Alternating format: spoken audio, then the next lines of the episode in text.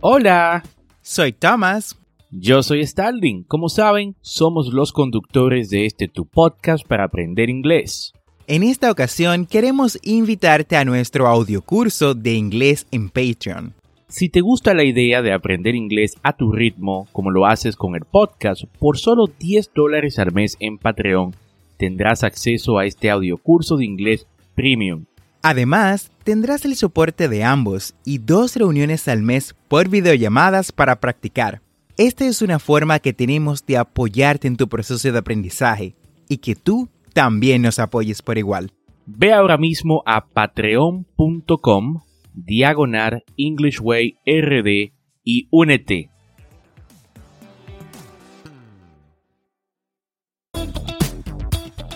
Bienvenidos a English Way RD tu podcast para aprender inglés con Tomás Martínez y Starling Santos.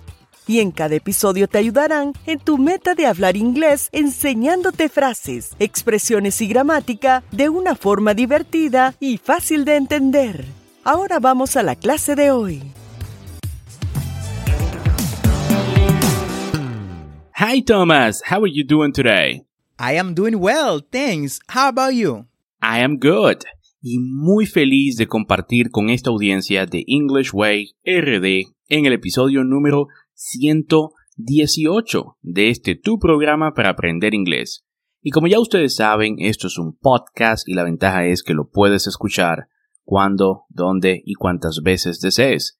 Si te gusta lo que escuchas y quieres ser parte de la comunidad de English Way RD, únete a nuestro grupo de inglés en WhatsApp busca el enlace, grupo de WhatsApp en las notas y nos vemos dentro. Y cuéntame, Tomás, ¿de qué vamos a hablar el día de hoy? Starling, uno de los debates más encarnizados de la comunidad ESL es el correcto uso de do versus make.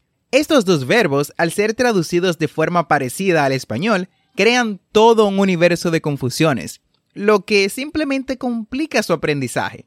Por eso, en el día de hoy te traemos este tema, cómo utilizar correctamente do y make.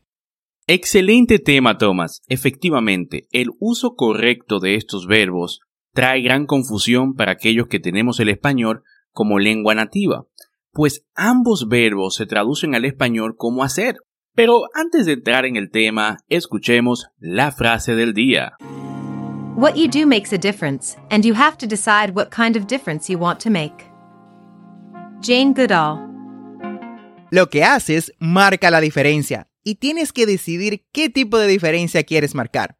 El hecho de que estés escuchando este podcast quiere decir que deseas marcar una diferencia en tu vida. Y a la vez que marcamos una diferencia, hacemos lo mismo en la vida de otros. Por eso, sigue marcando diferencias en tu vida y en la vida de los demás al cambiar la tuya. Suscríbete a nuestro curso de inglés en Patreon, donde podrás aprender el idioma a tu propio paso.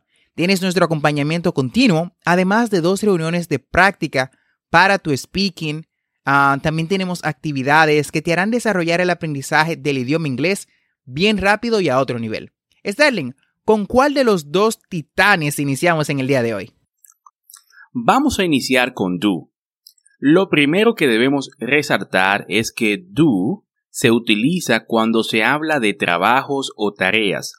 Ten en cuenta que dichos trabajos o tareas no producen ningún objeto físico. Ejemplo, Have you done your homework? Have you done your homework? ¿Has hecho tu tarea? I have guests visiting tonight, so I should start doing the housework now. Tengo invitados esta noche, así que Debería empezar a hacer las tareas del hogar ahora. I wouldn't like to do that job. I wouldn't like to do that job. No me gustaría hacer ese trabajo. Continuando con do, este también se utiliza cuando nos referimos a actividades en general sin ser específicos. En estos casos, normalmente usamos palabras como think, cosa, something, algo, nothing, um, nada, anything, o bueno, nada también, everything, todo, etcétera, etcétera. Ah, por ejemplo, hurry up, I've got things to do. Apresúrate, tengo cosas que hacer. Hurry up, I've got things to do. Don't just stand there. Do something. No te quedes ahí parado. haz algo. Don't just stand there. Do something. Y por último tenemos, Is there anything I can do to help you? ¿Hay algo que pueda hacer para ayudarte? Is there anything I can do to help you? A veces usamos do para reemplazar un verbo cuando el significado es claro o obvio. Esto es más común en el inglés hablado informal. Ejemplo, Do I need to do my hair? Do I need to do my hair? En este caso, do toma el significado de brush or comb. ¿Necesito peinarme? Have you done the dishes yet? Have you done the dishes yet? En este caso, done hace el significado de washed. ¿Ya lavaste los platos? I'll do the kitchen if you do the lounge. I do the kitchen if you do the lounge. En este caso, do toma el significado de clean. Yo haré la cocina si tú haces el césped. Ahora iniciamos con nuestro siguiente titán y contendiente de la noche, bueno, del podcast, que es el verbo make. Make lo usamos para producir, construir o crear algo nuevo. También se utiliza para indicar el origen de un producto o los materiales que se utilizan para hacer algo. Por ejemplo, His wedding ring is made of gold. Su anillo de bodas está hecho de oro. His wedding ring is made of gold. Otro ejemplo es, The house was made of adobe. La casa está hecha de adobe. The house was made of adobe. Y por último tenemos, Wine is made from grapes. El vino está hecho de uvas. Wine is made from grapes.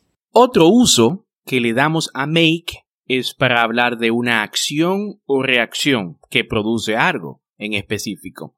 Ejemplo, onions make your eyes water.